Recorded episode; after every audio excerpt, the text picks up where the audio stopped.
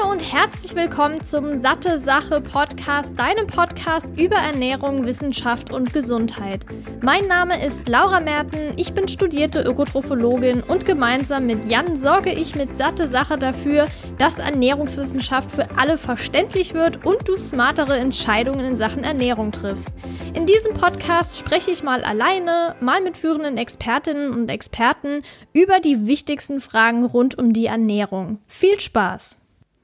Und in dieser neuen Folge gibt es wieder ein super spannendes und interessantes Interview und dieses Mal mit der Bastian Neumann, denn sie ist absolute Expertin in dem Bereich Ernährungspsychologie und hat seit drei Jahren ihren eigenen Podcast Ernährungspsychologie leicht gemacht und beschäftigt sich dort mit allen möglichen Themen rund um die Ernährungspsychologie, ist also absolute Expertin. Und ich freue mich, dass ich sie hier für diese Episode gewinne konnte, denn das natürliche Hungergefühl, wie ich das wieder zurückerlange, das ist wirklich ein wichtiges Thema, was auch sehr gut an die vorherige Folge zum Thema Stressessen anknüpft. Und sie selbst hatte auch sehr viele Probleme damit. Sie wird gleich noch mal so ein bisschen was zu ihrer Geschichte erzählen, aber vorab schon mal hat sie lange Judo als Leistungssport gemacht, hat sich dann verletzt, dann kam es letztendlich auch zur Gewichtszunahme und deshalb hatte sie sich dann auch irgendwann entschieden, was mit Ernährung zu studieren und sich darauf zu spezialisieren, hat dann den Podcast gemacht, war auch mittlerweile schon im Fernsehen, hat Vorträge gehalten, hat auch ihren eigenen Online-Kurs und ist vor allem, was ich sehr spannend finde, vor kurzem zum zweiten Mal den Jakobsweg gegangen. Also richtig, richtig cool. Finde ich sehr inspirierend. Und wir sprechen natürlich auch darum, äh, darüber, was ist ihre eigene Geschichte, was hat ihr da geholfen. Dann die Fragen, wie oft sollte man eigentlich hungrig sein? Was ist der Unterschied zwischen Hunger und Appetit? Wie kann ich zum Beispiel an bestimmten Punkten erkennen, dass das Hungergefühl vielleicht relativ unnatürlich ist oder dass ich so ein bisschen den Bezug zu dem Hungergefühl verloren habe? Kann ein gestörtes Hungergefühl zu Übergewicht oder Untergewicht führen, beziehungsweise generell zu Gewichtsproblemen? Welchen Einfluss die Psyche darauf hat und ob es noch andere Faktoren gibt, die das Hungergefühl verändern können und vor allem das Allerwichtigste, wie bekommt man ein natürliches Hungergefühl zurück? Und da verrät sie nochmal ihre drei Tipps beziehungsweise die drei Schritte, die man dann auch ja, gehen kann, um das Ganze wieder zu normalisieren. Wenn dir der Podcast gefällt, würde ich mich natürlich sehr über ein Abo freuen. Das ist völlig kostenlos und du bekommst immer eine Nachricht, wenn eine neue Episode online ist. Und wenn dir der Podcast auch gefällt, dann würde ich mich natürlich auch über eine Bewertung freuen. Das geht ja bei YouTube zu jeder Episode oder bei Apple Podcast kannst du ja auch den ganzen Podcast bewerten. Würde mich sehr freuen. Ich quatsche jetzt nicht noch länger hier rum. Ich wünsche dir ganz viel Spaß und wir hören uns dann während der Episode und auch vor allem in den nächsten Episoden. Hi Bastian, ich freue mich, dass du hier im Podcast mit dabei bist zu einem neuen spannenden Interview. Ich hatte in der letzten Episode schon über Stressessen gesprochen mit der lieben Martina und heute werden wir über das Thema natürliches Hungergefühl reden, weil das ja auch anknüpfend und nicht weniger wichtig auf jeden Fall ist. Und du als Ernährungspsychologin, Expertin und schon über drei Jahre deinen Podcast mit Ernährungspsychologie leicht gemacht, bist da eigentlich so die perfekte Interviewpartnerin. Und deshalb freue ich mich umso mehr, dass du dabei bist und würde dich jetzt zuerst mal fragen, wie geht es dir? Also erstmal großes Dankeschön für die liebe Einladung, dass ich hier als Gast dabei sein darf. Und mir geht es soweit ziemlich gut. Ich hatte einen entspannten Morgen, war gerade eine Runde laufen und bin jetzt quasi startklar, um all mein Wissen zum Thema Hunger, Hungergefühl hier zu teilen. Perfekt, das freut mich sehr. Und ich habe ja jetzt schon rausgefunden, du hast sehr lange Judo gemacht als Leistungssport. Und wie kam es denn letztendlich dazu, dass du auch Probleme hattest mit ähm, natürlichen Hunger, dass du ein bisschen, ja, ich will jetzt nicht sagen gestörtes Essverhalten, aber jetzt nicht so das normale, natürliche Essverhalten hattest, auch durch den Leistungssport und wie es dann letztendlich dazu kam, dass du dich entschieden hast, das zu studieren und dann auch den Podcast zu machen? Genau, also du hast gerade schon so ein bisschen vorweggenommen, da gab es absolut Zusammenhänge. Und zwar habe ich schon recht früh mit dem Judo angefangen, im Alter von sechs Jahren. Und bin in einem recht leistungsorientierten Verein gewesen. Das heißt, ich habe auch schon sehr früh angefangen, auf Turnieren zu kämpfen. Und im Judo ist es so, dass man in Gewichtsklassen kämpft. Das heißt, je nachdem, welches Turnier auch irgendwo anstand, ob ich eine Gewichtsklasse höher oder niedriger kämpfen sollte, das wurde immer so vom Verein besetzt, dass möglichst alle Gewichtsklassen quasi vertreten sind, habe ich dann halt auch schon angefangen im frühen Alter bewusst mein Gewicht zu beeinflussen. Das heißt, ich habe schon im Grundschulalter heimlich mein Schulbrot weggeschmissen, wenn ich wusste, ah, okay, heute Abend äh, ist Judo-Training und ich werde wieder gewogen. Also ich wurde noch zwei, dreimal die Woche von meinem Trainer gewogen und ich sollte noch ein paar äh, Gramm, 100 Gramm oder Kilo, das ist natürlich alles, wenn man jünger ist, noch äh, sehr viel weniger, ähm, abnehmen oder zunehmen. Das heißt, ich habe schon sehr früh angefangen, mein Gewicht bewusst zu beeinflussen. Und dadurch habe ich auch schon recht früh so dieses natürliche Gefühl für meine Hunger- und Sättigungssignale verloren, weil ich einfach schon sehr früh sehr, sehr kopfgesteuert war. Und das Ganze wurde dann noch intensiver, als ich älter wurde und der ganze Sport auch mehr ambitionierter wurde. Also am Anfang war das alles ein bisschen Spiele, Spaß und Sport und irgendwann wurde dieser Leistungsgedanke auch einfach immer größer und es war auch wichtiger, dass man in der Gewichtsklasse bleibt, weil man irgendwann so seine ganzen Gegner kannte, auch deutschlandweit, irgendwann auch international. Und da wäre es einfach fatal gewesen, die Gewichtsklasse zu ändern, weil dann hätte man so eine komplette Technikanalyse nochmal machen müssen und so weiter. Aber mir fiel es einfach unglaublich schwer, mein Gewicht immer zu halten, weil ich einfach nie diese Konstante drin hatte. Bei mir war es eigentlich so, wenn gerade die, die Wettkampfzeit anstand, dann habe ich tendenziell eher abgenommen und in den Off-Seasons eher wieder zugenommen. Das war immer so ein Auf und Ab blieb aber trotzdem alles im Rahmen, sag ich mal, da ich diese äußere Kontrolle hatte durch meinen Trainer, bis ich dann ähm, im Alter von knapp 16 Jahren mir das Kreuzband gerissen habe im Training. Und Kreuzbandriss heißt OP plus ein Jahr Sportpause. Und in diesem Jahr hatte ich erstmals halt nicht diese Kontrolle von außen. Ich musste mich nicht erklären, wenn ich abgenommen habe, wenn ich zugenommen habe. Ich durfte einfach mal essen, was ich wollte, ohne ein schlechtes Gewissen zu haben. Und habe das dann auch in diesem Jahr zu Genüge getan.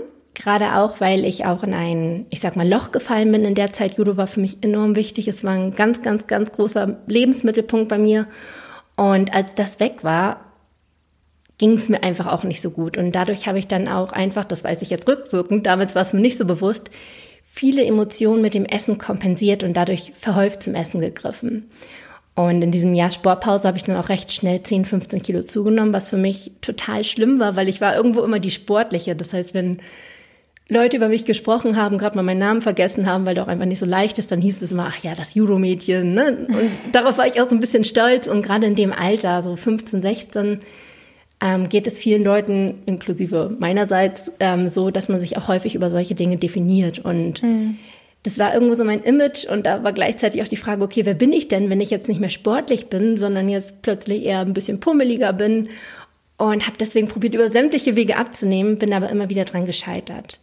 Habe mir dann aber irgendwann gesagt, okay, in einem Jahr darf ich wieder auf die Judomatte, dann habe ich wieder diese äußere Kontrolle, dann wird es wieder. Nach einem Jahr war ich dann auch wieder auf der Matte, allerdings hat mein Knie nicht mehr die erste Trainingseinheit ähm, durchgehalten. Also ich bin direkt beim Warmmachen wieder zu Boden gefallen, habe gemerkt, ah ja, ja, da ist irgendwas im Knie, ich kenne diesen Schmerz. Wir sind dann auch direkt ins Krankenhaus, da wurde es bestätigt, Frau Neumann, es tut uns leid, es wurde nicht korrekt operiert, wir müssten dann nochmal ran. Das heißt, nochmal OP, nochmal ein Jahr Sportpause nochmal ungefähr plus 10 Kilo was für mich total schlimm war. Ich wieder alles probiert habe an Diäten. Ich habe sogar mal einfach zwei Wochen gar nichts gegessen, also ohne auch irgendwie das mit irgendwelchen Nährstoffen zu kompensieren. Also durchaus absolut ungesund, aber ich habe wirklich alles probiert, bin aber immer wieder gescheitert. Und es war für mich so schlimm, weil ich eigentlich die Dinge, die ich geschafft habe, meist, äh, die Dinge, die ich mir in den Kopf gesetzt habe, meist geschafft habe. Und das habe ich einfach nicht schaffen wollen. Und zu einem Überfluss ist es dann tatsächlich auch noch ein drittes Mal passiert.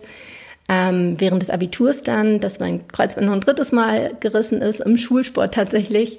Und ja, Ende der Geschichte waren ungefähr plus 25 Kilo. Ich war super frustriert, ich war super verzweifelt. Ich hatte zwar schon einen großen Wissensschatz in Sachen Ernährung, aber habe es einfach nicht umsetzen können. Und das hat dann letztendlich dazu geführt, dass ich dann ähm, nach dem Abi war ich ein Jahr reisen und habe da ganz, ganz viel überlegt, was fange ich mit meinem Leben an und habe dann für mich den Entschluss gefasst, dass ich aus dem Hauptproblem, wie ich es empfunden habe, in meinem Leben einfach den Hauptmittelpunkt mache und Ernährung studiere. Weil ich mir sicher war, wenn ich mich damit täglich auseinandersetze, dann muss es doch klappen.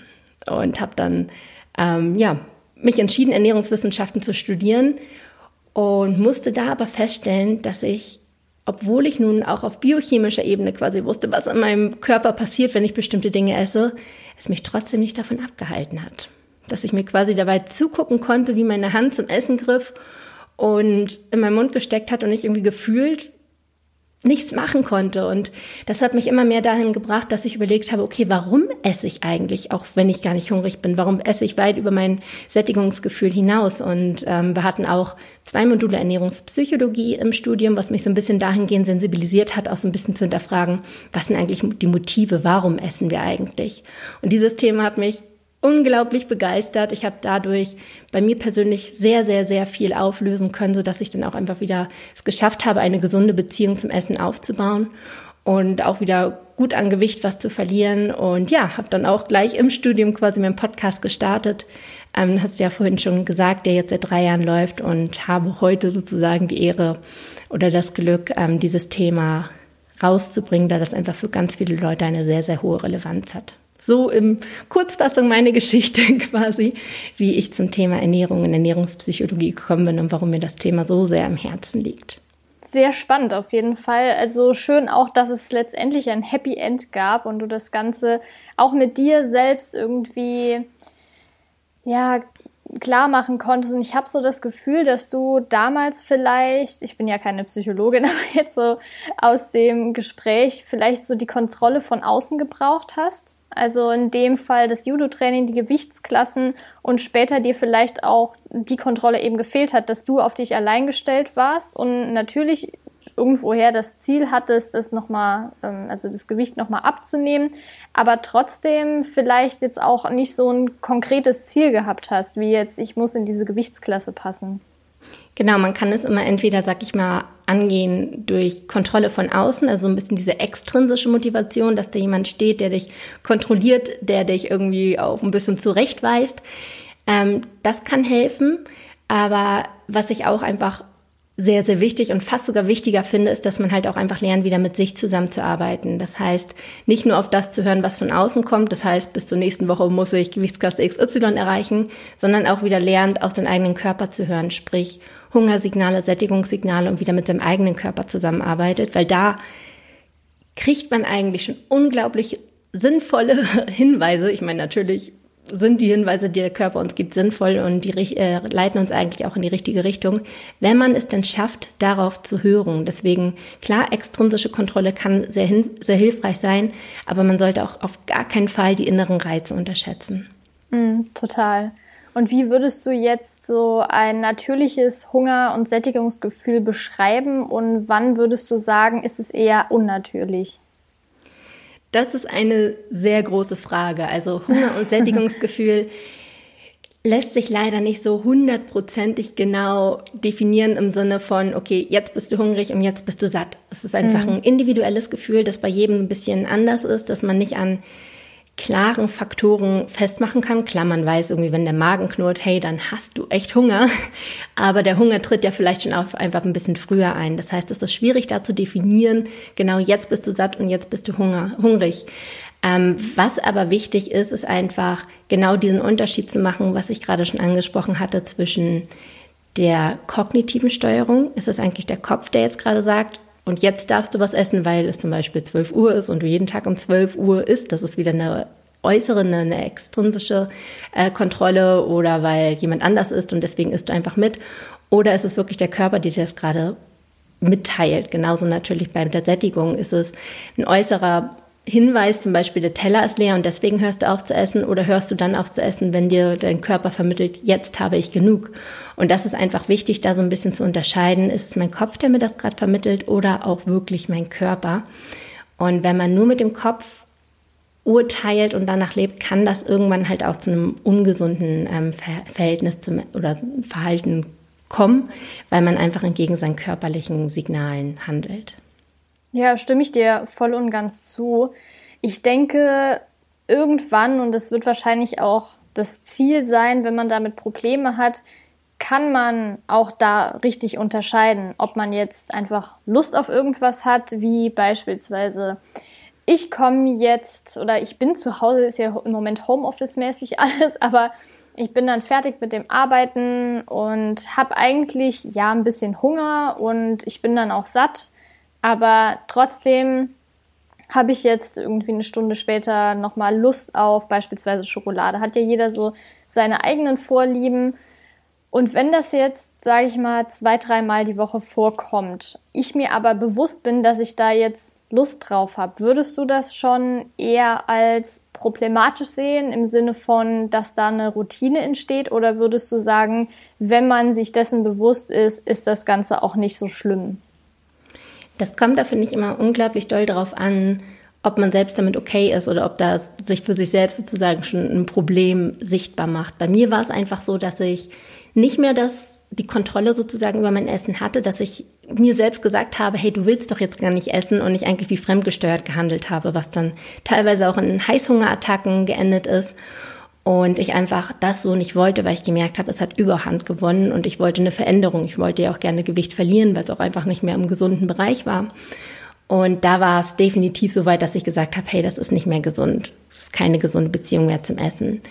Allerdings ist es so, dass wir alle manchmal emotionale Esser sind. Beispielsweise um ein Muster ähm, dieser psychologischen oder ähm, psychologischen Motive aufzugreifen, werden wir bestimmt auch im weiteren Verlauf des Gesprächs noch drauf eingehen. Ähm, aber beispielsweise, wenn wir aus Emotionen essen, das tun wir alle mal. Das ist auch vollkommen normal. Ähm, warum wir so handeln, werden wir bestimmt auch noch drauf äh, zu sprechen kommen. Und das ist auch vollkommen in Ordnung. Und wenn man sagt, hey, das passiert jetzt ab und zu mal und ich leide da jetzt gar nicht drunter und das hat jetzt auch noch nicht irgendwelche Folgen körperlich, weil es ständig passiert und ich dadurch einfach schon einen immensen ähm, Gewichts, äh, eine immense Gewichtszunahme habe, dann ist das überhaupt kein Problem. Es ist natürlich schon hilfreich, denke ich mal, wenn man die Zusammenhänge erkennt dass man sich da mal so ein bisschen selbst hinterfragt. Aber solange man damit vollkommen in Ordnung ist, ist es total okay, auch ab und zu mal zu essen, wenn man einfach Lust hat oder weil man gerade seinen Stress damit ähm, so ein bisschen kompensieren kann oder seine Emotionen. Hm. Sehr gut. Und wie würdest du sagen, erkennt man das? Also gibt es da vielleicht Methoden, um festzustellen, welchen Grund hat es jetzt, dass ich beispielsweise immer Lust auf Schokolade habe oder dass ich einfach, wie du eben gesagt hast, so wie fremdgesteuert im Prinzip oder wie selbstgesteuert, dass die Hand zum Essen greift. Wie kommt das zustande und wie kann man das erkennen und vor allem, wie kann man das dann auch ändern? Ich meine, zum Schluss würde ich noch mal gern so ein paar Tipps äh, mit auf den Weg geben, beziehungsweise dass du ein paar Tipps mit auf den Weg gibst als Fazit, aber trotzdem jetzt schon mal die kurze oder beziehungsweise ja kleinere Version der Frage, wie man es erkennt und was man dann tut. Mhm. Also im ersten Moment ist es erstmal super wichtig für sich abzuschecken, was da eigentlich hintersteckt. Also es kann natürlich auch, ne, wenn man jetzt von den psychologischen Mustern, auf die wir noch eingehen, absieht, kann es natürlich auch etwas Physiologisches sein. Ähm, was ganz, ganz häufig der Fall ist und auch bei mir häufiger der Fall ist, wo ich mich auch manchmal dran erinnern muss, ist beispielsweise, Hunger kann natürlich auch eigentlich ein falsch wahrgenommenes Signal des Körpers sein, dass man eigentlich Durst hat.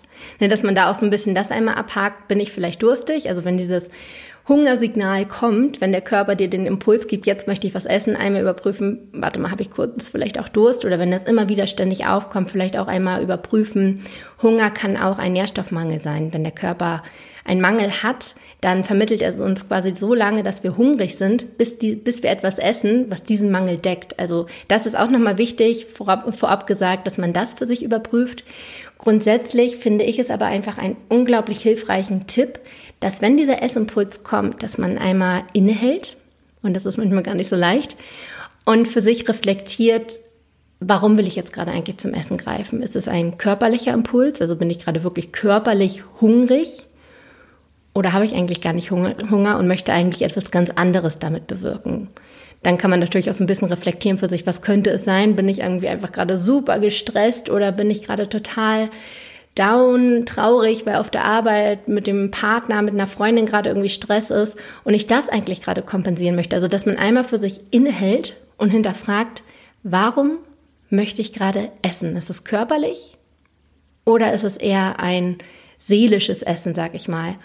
Und das gibt einen schon mal unglaublich großen Aufschluss. Es ist, wie gesagt, nicht ganz so leicht. Es ist manchmal auch so, dass man nicht die Antwort kennt und dann erst was isst und im Nachhinein merkt, oh Gott, jetzt bin ich ja so voll gegessen. Also hungrig war ich auf gar keinen Fall. Und dann quasi rückwirkend das erst für sich herausbekommt. Genau. Und das ist aber vollkommen in Ordnung. Es ist ein Prozess. Es hat auch viel damit zu tun, dass man sich selbst irgendwie besser verstehen lernt und jeder Schritt ist dabei irgendwo ein Learning. Deswegen finde ich das einfach einen sehr, sehr wichtigen Impuls, dass man den mitnimmt und dran festhält und nicht sofort aufgibt, wenn man nicht den Zugang sofort zu sich findet. Das klingt für mich jetzt eigentlich so ein bisschen anstrengend. Also ich bin mir dessen schon, würde ich sagen, relativ bewusst. Aber wenn jemand nicht so ganz sicher ist, woher das kommt, was denkst du, wie lange so ein Prozess dauert? Weil warum ich das anstrengend finde, ist einfach, wenn ich jetzt Lust auf irgendwas habe, dann erstmal innezuhalten. Und manchmal spendet das ja auch so ein bisschen Trost. Du hast ja gesagt, Grund könnte auch sein, Stress mit dem Freund, also mit dem Partner, einer Freundin, Familie, wie auch immer. Und ich glaube, dann noch zu hinterfragen, bevor man zum Beispiel zur Schokolade greift, klingt für mich sehr anstrengend einfach. Mhm. Absolut. Also es ist mit Sicherheit vor allem am Anfang auch einfach herausfordernd, gerade wenn dieser Impuls kommt, manchmal gerade zum Beispiel, wenn es wirklich Heißhunger ist, dann hat man auch meistens gar nicht diese Geduld, jetzt noch irgendwie das Ganze zu reflektieren, sich hinzusetzen und alles zu überdenken. Ja. Da handelt man einfach. Also da ist es dann auch wirklich vielleicht hilfreich im Nachhinein sich hinzusetzen und einmal zu überlegen, okay, was war da vielleicht gerade der Auslöser? Ähm, also ja, es kann herausfordernd sein, aber es lohnt sich unglaublich doll, weil was in der Ernährung häufig der Fall ist, ist, dass wir lernen, was wir essen sollen und wie wir essen sollen, aber wir setzen uns wenig damit auseinander, warum wir eigentlich essen. Das heißt, wir wissen genau irgendwie, welche Lebensmittel welche Kalorien haben und äh, welcher Ernährungsstil perfekt für mich wäre, aber wir schaffen es nicht, das umzusetzen. Das heißt, wir müssen uns zwingend, wenn wir etwas verändern möchten, auch mit dem Warum auseinandersetzen. Und das kann herausfordernd sein und bei einigen Leuten geht es wahrscheinlich auch leichter als bei anderen Leuten. Das kommt auch davon oder ist auch davon abhängig natürlich, was für einen Zugang man schon zu sich selbst hat, was für Gründe hinter dem Essverhalten stecken. Ist es gerade einfach nur ein stressiger Tag, wo man genau klar festmachen kann, okay, heute auf der Arbeit ging es einfach drunter und drüber. Und wenn ich da aber eine Lösung finde, dann kann ich auch das Essverhalten in dem Moment für mich auflösen. Oder ist es vielleicht wirklich etwas tiefer liegenderes, ein Schmerz, der vielleicht schon über Jahre hinweg besteht, ähm, was man dann vielleicht auch mit Hilfe eines Psychologen langfristig angeht. Also deswegen lässt es sich da super schwer sagen, irgendwie, wie lang beispielsweise so etwas dauert, ist es sehr individuell, aber es lohnt sich definitiv daran zu gehen und sich mit den Motiven hinter seinem Essverhalten auseinanderzusetzen. Mhm.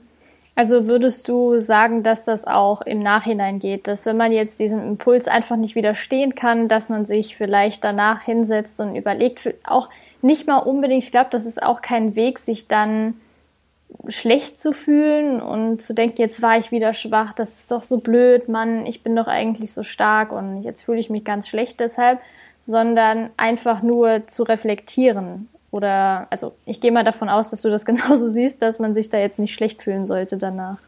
Genau, also das, was du gerade schon gesagt hast, ähm, so habe ich ewig lang mit mir geredet, dass ich mir ständig Vorwürfe gemacht habe, mich selbst immer für einen Verlierer irgendwie betitelt habe, dass ich das jetzt auch nicht schaffe und du hast es dir jetzt vorgenommen und du bist so schwach. Und das zieht einen natürlich unglaublich runter. Ähm, das heißt, selbst heute, also ich bin um Gottes Willen auch nur ein Mensch, natürlich greife ich manchmal auch zum Essen, wenn ich gestresst bin oder emotional irgendwie aufgeladen bin. Heute mache ich es tatsächlich aber so, wenn ich es nicht schaffe, davor diese einmal innezuhalten und mit mir selbst das auszumachen, dass ich im Nachhinein das auf jeden Fall für mich reflektiere, die Auslösereize für mich klar mache, klar definiere, was hat denn jetzt eigentlich dazu geführt und probiere das irgendwie, also entweder aufzulösen, den Auslösereiz irgendwie zu klären, sei es irgendwie auf, ich, ich nehme immer gerne irgendwie Arbeitsprobleme als Beispiele, weil das bei vielen einfach der Fall ist, sagen wir auf der Arbeit hast du einfach Stress mit der Kollegin, dass du das für dich auflöst, sodass sozusagen der Auslösereiz wirklich weg ist oder man sich alternative Ressourcen überlegt. Also wie könnte man quasi seine, seine Emotionen Emotion sozusagen ausgleichen, ohne aufs Essen zurückzugreifen. Also was sind alternative Ressourcen, von denen man Gebrauch machen könnte. Mhm, und ich denke, da sollte man auch nochmal unterscheiden, ob man das jetzt aus Kompensation isst oder zum Beispiel aus Genuss. Absolut, absolut. Also um Gottes Willen, man darf sowas von ab und zu Schokolade essen und manchmal auch ab und zu mehr, aber man sollte es halt wirklich genießen. Und wenn man mhm. Schokolade achtsam und bewusst genießt, ich weiß, viele Leute sagen dann immer, oh, das will ich erst mal probieren. ähm, aber wenn man, wenn man das macht, schafft man kaum mehr als drei, vier Stücke. Mhm. Weil wenn man wirklich achtsam und bewusst Schokolade isst, dann ist man irgendwann so, dann hat man so ein vollmundiges, schokoladiges Geschmackserlebnis Total. im Mund. Das reicht einem dann fast. Da sind viele immer so, ach Quatsch, ich kann zwei Tafeln vernichten. Aber wenn man sich dann wirklich mal hinsetzt und dieses achtsame Essen praktiziert, worauf wir bestimmt auch noch zu sprechen kommen. Ja, auf jeden Fall. Wahnsinn, was das für einen Einfluss hat. Deswegen absolut, natürlich darf man auch Schokolade aus Genuss essen, aber dann sollte man es auch wirklich genießen, bewusst. Ja.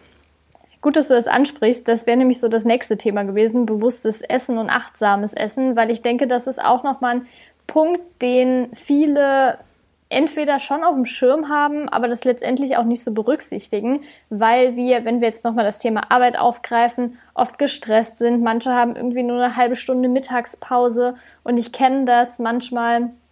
Also, wenn ich das jetzt selbstständig mache, dann hm, halte ich auch meistens Pausen ein, beziehungsweise da habe ich keine festen Arbeitszeiten. Aber wenn ich jetzt zum Beispiel bei meinem Nebenjob die festen Arbeitszeiten habe, dann kann es auch schon mal sein, dass ich die Pause eben nicht wirklich mache, sondern währenddessen arbeite und äh, währenddessen esse, während ich arbeite. Und das ist einfach nichts Achtsames. Also ich esse das dann, weil ich gerade Hunger habe und weil es ein Bedürfnis ist, weil ich mir denke, ich muss jetzt essen, sonst habe ich, wenn ich aufhöre, zum Beispiel mega Hunger, dann kommt Heißhunger und so weiter.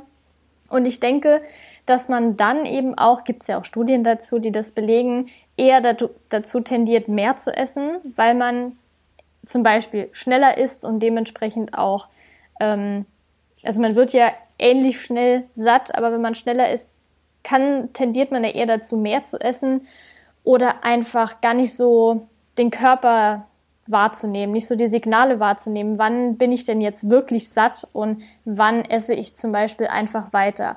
Klar, wenn mir irgendwas sehr gut schmeckt, dann kann es auch mal sein, dass ich über meinen Hunger oder über mein Sättigungsgefühl hinaus esse, weil es einfach super lecker ist. Aber ich habe das auch schon festgestellt, wenn ich mich bewusst hinsetze zum Essen und nicht auf die Couch, während ich eine Serie schaue, dann kann ich entweder das Essen mehr genießen, aber vor allem kann ich die Signale von meinem Körper wahrnehmen. Und deshalb jetzt die Frage, inwiefern würdest du sagen, ist achtsames Essen ein Schritt darauf, das natürliche Hungergefühl wieder zu erlangen? Also das achtsame Essen war bei mir persönlich ein unglaublicher Gamechanger. Also nicht nur bei mir persönlich, sondern auch bei Leuten, mit denen ich zusammen arbeite, die das dann ihren, ihren Alltag einbauen und regelmäßig praktizieren. Ein absoluter Gamechanger. Ähm, was damit zu erklären ist, dass wir Menschen einfach nur eine selektive Aufmerksamkeit haben. Wir haben nur eine mhm. bestimmte Aufmerksamkeitskapazität. Das heißt, wenn wir mehrere Dinge gleichzeitig machen, Multitasking und so, dann können wir den einzelnen Sachen nicht so viel Aufmerksamkeit schenken, wie jetzt, wenn wir das gesondert machen würden. Vielleicht kennt man das auch irgendwie, wenn man irgendwohin schnell los, los muss, man denkt noch an sieben Sachen und dann sucht man noch seinen Autoschlüssel, man findet ihn nicht und merkt im Nachhinein, ich hatte ihn die ganze Zeit in der Hand. Aber man hatte einfach nicht diese Aufmerksamkeit wahrzunehmen, dass ich diesen Schlüssel in der Hand hatte, weil man die Aufmerksamkeit so geteilt hat. Was heißt das jetzt fürs Essen? Wenn wir essen und dabei, du hast es gerade schon so schön beschrieben, wie es häufig einfach praktiziert wird, wir dabei auf der Couch sitzen und uns irgendwie eine Serie angucken, dann haben wir nicht die gesamte Aufmerksamkeit beim Essen. Das heißt, die Aufmerksamkeit teilt sich und wir können nicht so bewusst wahrnehmen, was gerade mit uns passiert, während wir essen. Das heißt, wir nehmen auch weniger wahr, wann wir beispielsweise satt sind. Und wenn wir jetzt aber Aufmerksamkeit und aufmerksam und achtsam essen, dann können wir viel mehr unsere körperlichen Signale wahrnehmen. Ne? Davon, wo ich vorhin, das, wovon ich vorhin schon gesprochen habe, wie wichtig es ist, mit sich selbst zusammenzuarbeiten, weil wir einfach so wichtige Signale von unserem Körper bekommen, die eigentlich uns die richtigen Hinweise geben, wie viel wir eigentlich essen sollten. Das heißt, das Intrinsische, ne? nicht das Extrinsische, mhm. die äußeren Reize, sondern mit den inneren Reizen zusammenzuarbeiten. Und wie macht man das jetzt? Ich habe da immer so meine drei, vier Punkte, die ich gerne weitergebe. Punkt eins ist, dass man das Essen wieder als alleinige Aktivität wahrnimmt. Das heißt, kein Fernseher dabei, keine Zeitung, kein Telefonieren dabei. Am besten auch wirklich an einem Tisch sitzen, nicht jetzt irgendwie auf dem Weg zur Bushaltestelle sich das Brötchen ähm, rein, rein äh, pfeifen, sondern wirklich sich an den Tisch setzen, bewusst nichts tun außer essen. Mhm. Das ist am Anfang unglaublich langweilig und es kommt am Anfang einem super, super komisch vor, wenn man plötzlich sich so denkt, okay, was mache ich denn jetzt? Sonst mache ich doch dabei immer so viele andere Dinge. Das heißt, Punkt eins wirklich keine Ablenkung dabei. Punkt zwei ist, dass man, dass man sich viel Zeit dabei auch lässt. Ähm, du hast es gerade schon gesagt, dass die Sättigung auch eine gewisse Zeit dauert. Also der Körper braucht einen bestimmten Zeitraum, um quasi uns zu sagen, hey, wir hatten, haben jetzt genug gegessen. Das dauert in der Regel so 20 Minuten. Und wenn man dann mehr isst sozusagen, dann äh, kommt der Körper nicht hinterher, die Signale zu uns mitzuteilen. Das heißt, sich gerne Zeit nehmen. Wie kann man sich dabei Zeit nehmen? Einmal ist es super wichtig, ausführlich zu kauen. Ich mache mir manchmal immer so einen Scherz daraus, dass ich irgendwie Leute dabei beobachte. Ich weiß, ich bin da vielleicht ein bisschen nerdig, dass ich Leute beobachte, wie viel sie kauen. Und viele, viele Leute kauen wirklich vier, fünf Mal, schlucken runter und haben schon den nächsten Bissen auf der Gabel vorm Mund parat. Also es ist wirklich eher ein Schlingen. Auf und jeden Fall. Absolut, ja. Und wenn wir uns aber Zeit dabei lassen, also wirklich mal bewusst jeden Bissen 20 Mal kauen, und das fühlt sich am Anfang auch komisch an, dann essen wir automatisch sehr viel langsamer. Und nicht nur das, sondern wir haben auch noch mal ein ganz anderes Geschmackserlebnis, weil die Verdauung auch tatsächlich schon im Mund äh, beginnt. Das heißt, durch den Speichel kommen schon die ersten Enzyme, die sozusagen schon die Verdauung beginnen und dadurch werden einige Dinge schon im Mund gespalten und andere Geschmäcker kommen zum Vorschauen, wenn wir ausführlich kauen. Das heißt, wenn wir schlingen, dann lassen wir uns auch eventuell ein Geschmackserlebnis entgehen. Das heißt also, schmeckt intensiver, wir haben mehr Zeit. Und was der nächste Punkt ist, ist, dass wir dann auch bewusst schmecken. Also bewusst wahrnehmen, was sind eigentlich für, für Gewürze im Essen, was hat das für eine Konsistenz, wie ist das im Mund. Also wirklich bewusst wahrnehmen, bewusst Zeit lassen, bewusst schmecken und zu guter Letzt das Essen auch wirklich genießen. Dass wir das schlechte Gewissen dabei wegpacken, was bei vielen Leuten einfach mit dem Essen verbunden ist. Ich hatte sogar, ich hatte, glaube ich, bei allen Sachen ein schlechtes Gewissen. Selbst wenn ich einen Apfel gegessen habe, habe ich mir selbst gesagt, toll, das ist jetzt ein Apfel. Es hat mehr Kalorien, als wenn ich keinen Apfel essen würde. Und hatte ein schlechtes Gewissen dabei, dass man das wirklich wegpackt, dass man das, was man in dem Moment isst, ganz bewusst genießt, weil wenn man dabei immer ein schlechtes Gewissen hat und es irgendwo verdrängt in dem Zusammenhang, dann ist man automatisch auch unachtsamer. Also bewusst genießen macht auch achtsam. Das sind so die Punkte fürs achtsame Essen, die unglaublich wichtig sind und einem sehr dabei auch helfen, die eigenen körperlichen Signale wahrzunehmen, weil man einfach viel früher die Sättigung wahrnimmt. Ich war persönlich sehr erstaunt, wie schnell ich eigentlich satt war, weil ich in meinem Kopf die Glaubenssätze hatte, ich brauche immer große Portionen, weil meine Mama hat auch immer üppige Portionen ähm, aufgetischt und deswegen hatte ich einfach im Kopf, hey, ich esse einfach viel, Punkt. Und durchs achtsame Essen habe ich eigentlich gemerkt, wie schnell ich tatsächlich doch eher echt satt bin. Also würdest du als Fazit sagen, dass Essen nicht nur das Bedürfnis nach Kalorienaufnahme vom Körper sein soll, sondern vor allem auch Genuss. Absolut. Also Essen kann ein solches Erlebnis sein, wenn man sich mal wirklich die Zeit dafür nimmt.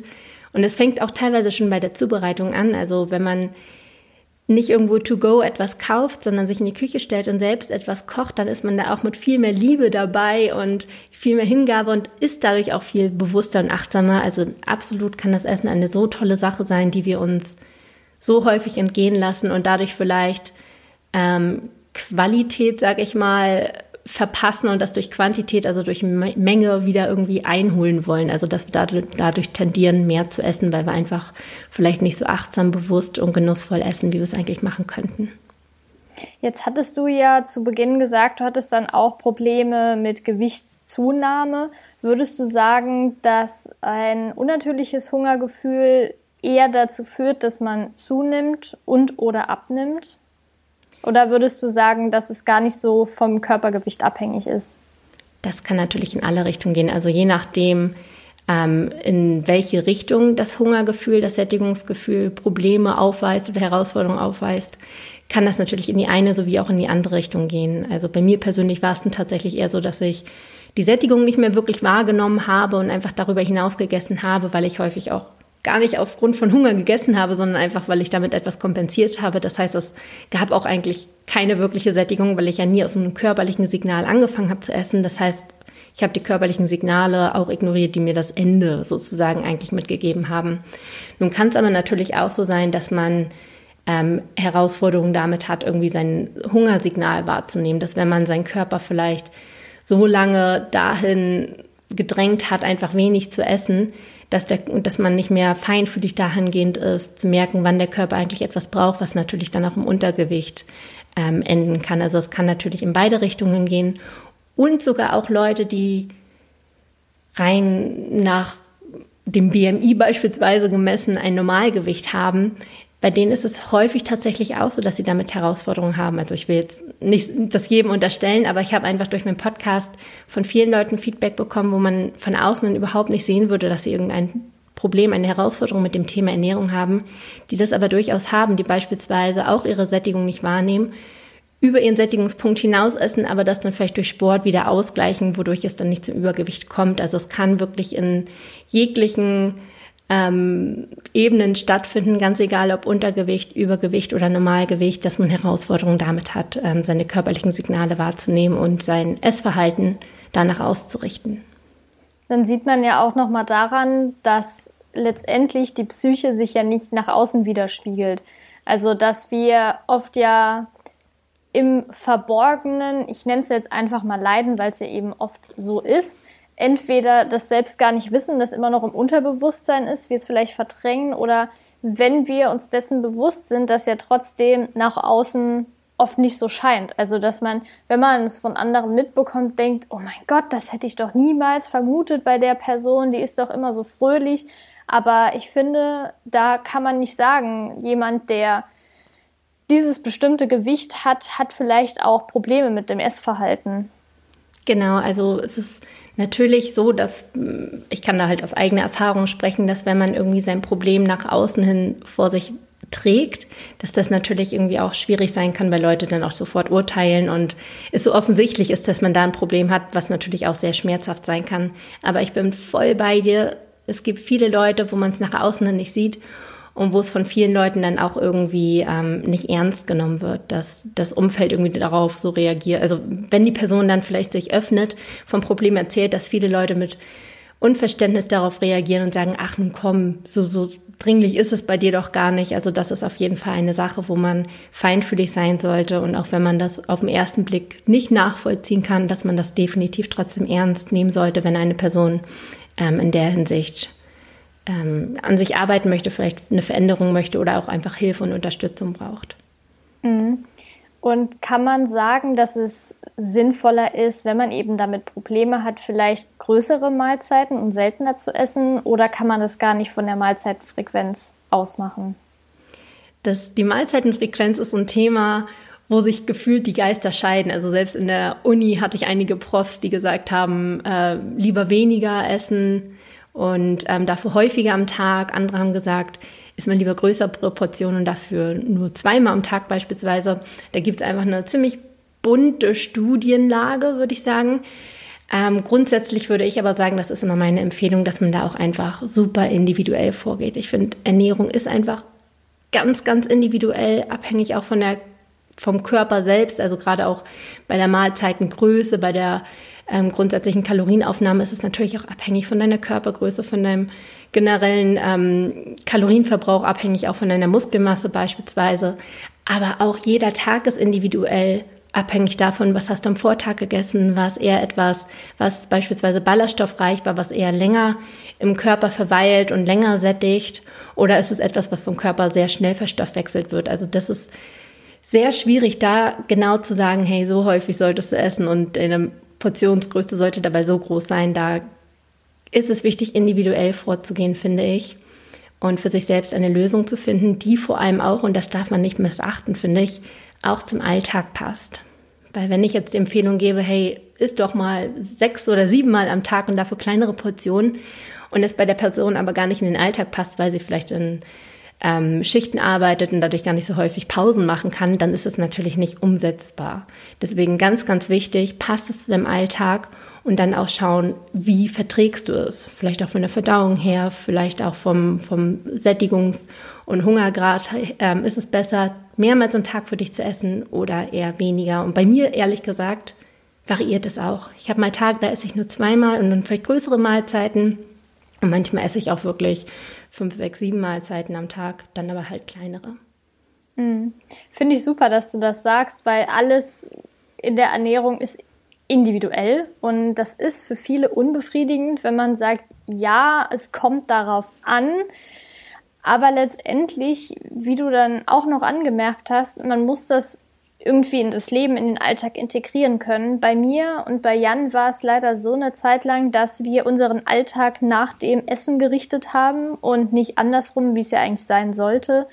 Und uns dann überlegt haben, wir essen heute das und weil wir das dann essen, können wir das und das nicht machen. Und ich finde, so ein Verhalten ist auf Dauer sehr ungesund, weil man ja auch so ein bisschen dann sein Leben dadurch bestimmt. Durch Essen, was ja natürlich ein Grundbedürfnis ist des Menschen, aber trotzdem nicht das Leben bestimmen sollte, weil ich glaube, das Verhältnis ist letztendlich dann auch eher kontraproduktiv. Genau, kann ich zu 100 Prozent unterschreiben. Also erstmal zu dem Punkt, den du am Anfang angemerkt hast, dass es da leider nicht so die eine Wunderlösung gibt. Das finde ich in der Ernährung manchmal auch so ein bisschen unbefriedigend, dass es nicht die eine Lösung gibt, wo man sagt, okay, so geht es. Wie in der Mathematik 1 plus 1 2 ist. Es ist einfach so eine Ernährung, es sind manchmal so Auslegungssachen, wo man individuell vorgehen muss, was unbefriedigend sein kann, aber auch ähm, eine spannende Chance für sich selbst, das irgendwie individuell anzupassen. Deswegen finde ich es immer wichtig, das ein bisschen positiv aufzunehmen und nicht negativ. Und der zweite Punkt, den du gesagt hast, der absolut unterschreibe ich zu 100 Prozent. Natürlich ist es irgendwie auch schön, wenn man daran Spaß hat, sich mit der Ernährung auseinanderzusetzen. Aber wenn man einfach merkt, alle anderen Lebensbereiche leiden darunter, dann ist es vielleicht an der Zeit, da mal so ein bisschen umzudenken. Ja, finde ich sehr gut, dass ich will es jetzt nicht als Schlusswort bezeichnen, aber meine nächste Frage wäre, nachdem wir jetzt schon sehr, sehr viele wichtige Dinge besprochen haben, weil du ja auch selbst einen Online-Kurs hast oder hattest, das ist ja immer nur ähm, ja phasenweise, ne? Also der ist ja immer nur einen bestimmten Zeitraum, wenn ich das richtig verstanden habe. Genau, man kann sich aber immer auf die Warteliste setzen. Okay, perfekt. Das ist schon mal gut zu erwähnen. Ich verlinke das natürlich auch noch mal unten aber mich würde jetzt interessieren, du hast ja eben schon gesagt, du bekommst auch viele E-Mails von Zuhörerinnen und Zuhörern. Was sind denn so die zwei, drei häufigsten Fragen, die dir gestellt werden? Die zwei, drei häufigsten Fragen. Also bei mir geht es grundsätzlich immer erst darum, im ersten Schritt sein eigenes Ernährungsverhalten zu verstehen. Also häufig ist die Frage, warum greife ich eigentlich in Situation XY zum Essen? Dass man sich selbst versteht, warum ticke ich überhaupt so? Und da die Hintergründe versteht, was sich teilweise auch echt richtig, richtig gut erklären lässt, weil in bestimmten Situationen wirklich unser Gehirn anders funktioniert und wir dadurch anders handeln. Also beispielsweise, um mal das Stressessen herauszupicken, weil du das am Anfang schon mal gesagt hattest, ist es so, dass wir in Stresssituationen Cortisol ausschütten und Cortisol verändert unser Gehirn vorübergehend aktiviert bestimmte Areale und deaktiviert bestimmte Areale. Also der präfrontale Kortex, der unter der Stirn sitzt, wird im Moment, in dem Moment deaktiviert. Dort sitzt das vorausschauende und bewusste Handeln und aktiviert wird unser Stammhirn. Dort sitzt, so, sitzen unsere Überlebensinstinkte. Und das ist damit zu erklären, dass wenn wir in einer Gefahrensituation wären, wo wir Stress entwickeln, dass wir dann nicht bewusst und vorausschauend handeln, weil wenn wir von einem wilden Tier verfolgt werden und dann erstmal überlegen, okay, laufen wir jetzt nach links oder rechts oder klettern wir auf den Baum, dann wäre es wahrscheinlich schon zu spät. Deswegen wird in dem Moment der präfrontale Kortex deaktiviert und unsere Überlebensinstinkte aktiviert, wo wir dann quasi mit dem Fight- oder Flight-Mechanismus reagieren. Das heißt, wir rennen weg oder wir kämpfen. Und in der heutigen Situation werden wir jetzt meist nicht von einem wilden Tier verfolgt, sondern haben eine andere Stresssituation. Nee, genau. Ähm, auf der Arbeit, der, der äh, Chef will irgendetwas von uns und da geraten wir dann auch in diese Fight- oder Flight- ähm, Reaktion. Das heißt, wir könnten jetzt kämpfen, indem wir unseren Chef eins runterhauen. Das wäre nicht so clever. Oder einfach weg, wegrennen. Und dann suchen wir, weil wir wissen, okay, es war nicht so schlau, jetzt in diese Kampfsituation zu gehen, äh, probieren wir anders irgendwie um, um, äh, um über unser Leben zu kämpfen. Und Essen ist unbewusst mit dem Überleben verknüpft. Das heißt, wenn wir essen, dann ist das quasi eigentlich ein Kampfmechanismus. Andererseits gibt es auch die Leute, die in Stresssituationen kein Bissen runterbekommen. Das ist dann, sind dann die Leute, die mit dem Flight-Mechanismus reagieren. Und so lässt sich das beispielsweise erklären, warum wir dann mehr essen unter Stress oder auch gar nichts runterbekommen. Und das ist einfach eine Frage, die sehr, sehr häufig vorkommt. Also warum greifen wir eigentlich zum Essen? Gibt es auch Erklärungen zum Thema emotionales Essen, Belohnungsessen, Gewohnheiten, findet ihr auch alles in meinem Podcast. Und was dann natürlich auch noch die zweite Fragestellung ist, also erstmal, wie warum essen wir eigentlich so? Und die zweite Fragestellung ist, wie schaffen wir es wieder eine gesunde Beziehung zum Essen aufzubauen? Und da geht es dann häufig um praktische Übungen auch, wie man es beispielsweise lernen kann, wieder sein eigenes ähm, Hunger- und Sättigungsgefühl wahrzunehmen. Das ist da häufig eine weitere Fragestellung. Mhm. Daran würde ich auch sehr gerne anknüpfen, weil wir jetzt auch zum Ende schon des Interviews kommen. Also danke schon mal bis zu diesem Punkt.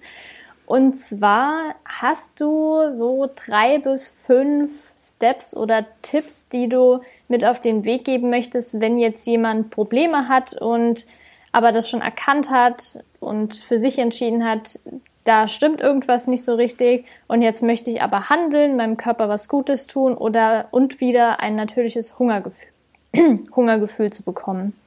Ja, absolut. Also da habe ich immer so meine drei Schritte, von denen ich ja in Kurzform auch schon berichtet habe. Also der Schritt eins ist definitiv seinen eigenen Essimpuls zu hinterfragen, was ich schon ähm, erläutert habe. Also kurz einmal innezuhalten und zu hinterfragen, warum will ich gerade eigentlich essen?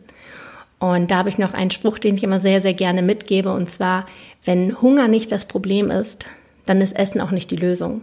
Also einmal hinterfragen, habe ich gerade Hunger? Wenn man Hunger hat, okay, dann absolut grünes Licht.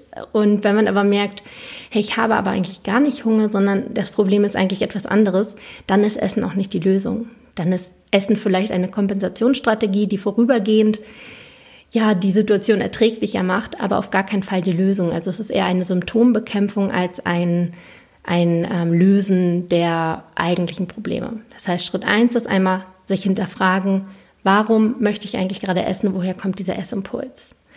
Schritt zwei ist es, wenn man sich dann dazu entschieden hat, okay, ich esse jetzt, vielleicht auch, weil ich emotional gerade geladen bin, kann ja auch manchmal passieren, ist ja auch ab und zu vollkommen in Ordnung, solange man merkt, hey, es hat noch nicht die Überhand gewonnen. Dann auf jeden Fall achtsam essen, was wir ja auch schon erwähnt haben, also Essen als alleinige Aktivität, keine Ablenkung dabei, sich Zeit lassen beim Essen, bewusst schmecken und vor allem genießen und da auch nochmal wichtig gesagt, es muss nicht von 0 auf 100 passieren, sondern langsam starten. Also es kann am Anfang sich super komisch anfühlen und super langweilig sein. Und deswegen ist es wichtig, einfach zu starten an einem Punkt, wo man auch ein bisschen Raum und Zeit für sich selbst hat. Also es jetzt morgens irgendwie vor der 6 Uhr Schicht nochmal schnell zu machen, hat wahrscheinlich nicht so großen Effekt sondern wird erst lästig ähm, wahrgenommen. Deswegen gerne einfach am Wochenende, wo man vielleicht ein bisschen mehr Raum für sich hat, dass man eine Mahlzeit ausprobieren. Und wenn man dann da sicherer wird und ähm, es vielleicht auch ein bisschen spannender wird, sich mit sich selbst und dem eigenen körperlichen Signalen auseinanderzusetzen, dann gerne auf eine zweite Mahlzeit ausweiten, irgendwann vielleicht einmal am Tag und so kann man das quasi immer weiter in sein Leben integrieren. Und der Punkt drei das ist jetzt etwas Neues, ne? sich, sich Zeit nehmen oder sich hinterfragen und das achtsame Essen habe ich ja schon erwähnt. Der Schritt drei ist, dass man wieder sein eigenes Hunger- und Sättigungssignal neu kennenlernt. Das mache ich gerne mit Hilfe einer Sättigungsskala. Eigentlich ist das einfach nur eine ganz simple Tabelle von 1 bis 10. 1 ist starker Hunger, 10 ist absolut satt, aber schon so satt, dass man fast Bauchschmerzen hat und das Gefühl hat, man muss sich vom Tisch wegrollen. Und fünf ist sozusagen die neutrale Mitte. Und wenn man jetzt einfach isst, dass man vorher für sich einmal definiert, okay, wie viel Hunger habe ich gerade? Und am Anfang ist es schwierig, das einzuordnen, weil man ja noch keine Referenzwerte hat. Das heißt, am Anfang macht man jetzt einfach ein Kreuz bei der 3 und am nächsten Tag hinterfragt man sich wieder, okay, wie hungrig bin ich eigentlich jetzt gerade? Bin ich hungriger als gestern oder nicht? Wenn man hungriger ist, dann macht man den Kreuz, das Kreuz bei der 2. Wenn man weniger hungrig ist, bei der 4. Und so bekommt man langsam wieder ein Gefühl dafür, wann bin ich eigentlich richtig, richtig hungrig. Und zwar so hungrig, dass es eigentlich schon zu hungrig ist, weil ich eigentlich, wenn ich jetzt esse, gar nicht mehr ähm, bewusst essen kann, achtsam essen kann, sondern eigentlich schon Heißhungerattacken bekomme und einfach alles in mich reinstappe, was ich zwischen die Finger bekomme. Also da einmal so ein bisschen hin äh, für sich selbst zu entdecken, wie ist eigentlich meine eigene Hungerskala und natürlich aber auch auf der anderen Seite. Wenn man dann gegessen hat, wie satt bin ich? Bin ich jetzt angenehm satt? Bin ich schon ein bisschen zu weit? Fühlt es sich schon körperlich nicht mehr gut an? Ist es schon tendenziell eine 9 oder eine 10 oder eher doch eine 7, wo es sich für mich gut anfühlt? Dass man einfach für sich selbst nochmal feststellt, wie fühlen sich meine körperlichen Signale eigentlich an und wie lassen sie sich einordnen. Das ist ein eine Übung, die auch gerne über Wochen oder Monate praktiziert werden kann. Irgendwann braucht man diese Tabelle auch gar nicht mehr, wenn man dann ja, das im Kopf für sich hat, aber das ist auch nochmal ein unglaublich hin, äh, hilfreicher Hinweis, womit man die eigenen körperlichen Signale wieder neu kennenlernen kann. Sehr schön und sehr gut anzuwenden auf jeden Fall. Vielen Dank. Jetzt haben wir sehr viel über Nascherei auch gesprochen. Ich habe jetzt in, immer wieder auf Schokolade gesetzt. Jetzt möchte ich dich zum Abschluss noch fragen, wenn du jetzt Lust auf Nachtisch oder Snacks oder wie auch immer hast, was ist das denn bei dir? Also tatsächlich wäre es nicht die Schokolade. Ich bin nämlich tatsächlich eher Team salzig als süß. Also wenn ich mir irgendwie mal was erlaube, dann ist es dann tendenziell doch eher irgendwie äh, die Chipstüte oder irgendwas Cracker-mäßiges mit Dip. Also tendenziell bin ich eher da Team salzig. Es darf natürlich auch mal die Schokolade sein, aber wenn ich die Auswahl habe, dann ist es der salzige Snack. Okay, ja, ich bin auch manchmal für Chips, aber ich glaube, das kommt auch immer drauf an. Ich denke, wenn ich jetzt unabhängig snacke, dann eher salzig, aber wenn es jetzt wirklich ein Nachtisch sein sollte, da würde ich wahrscheinlich jetzt nicht noch einen salzigen Nachtisch wählen. Wenn es ein Nachtisch sein soll, dann stimmt. Dann, dann bin ich wiederum Team Käsekuchen. Aber was auch mega ist, ist so die Kombination von salzig und süß. Ne? Also voll. so Salted Caramel, da stehe ich auch total drauf. Ja, bin ich auch voll dabei. Sehr gut. Ja, es war auf jeden Fall ein sehr spannendes und sehr hilfreiches Interview. Ich möchte an dieser Stelle noch mal kurz erwähnen, so als kleiner Disclaimer, wenn jetzt wirklich jemand Probleme hat, psychische Probleme und es mit Essen kompensieren möchte und das aber schon wahrgenommen hat, dann zu überlegen, sich externe Hilfe zu suchen von einer neutralen Person, einem Experten oder einer Expertin und nicht alleine damit sein, weil, wie du ja schon gesagt hast, dass Ernähr nicht Ernährung, das Essen ja auch jetzt nicht unbedingt die Lösung ist. Und ähm, das an dieser Stelle nochmal wichtig zu erwähnen. Absolut. Ja, perfekt. Dann bedanke ich mich nochmal. Ich wünsche dir einen schönen Tag. Bleib gesund, besonders in der aktuellen Situation, die sich ja wahrscheinlich noch ein bisschen fortsetzen wird. Aber ja, danke nochmal. Ich danke dir für die Einladung, hat mir sehr viel Spaß gemacht und ja, viel Spaß euch allen noch und einen schönen Tag.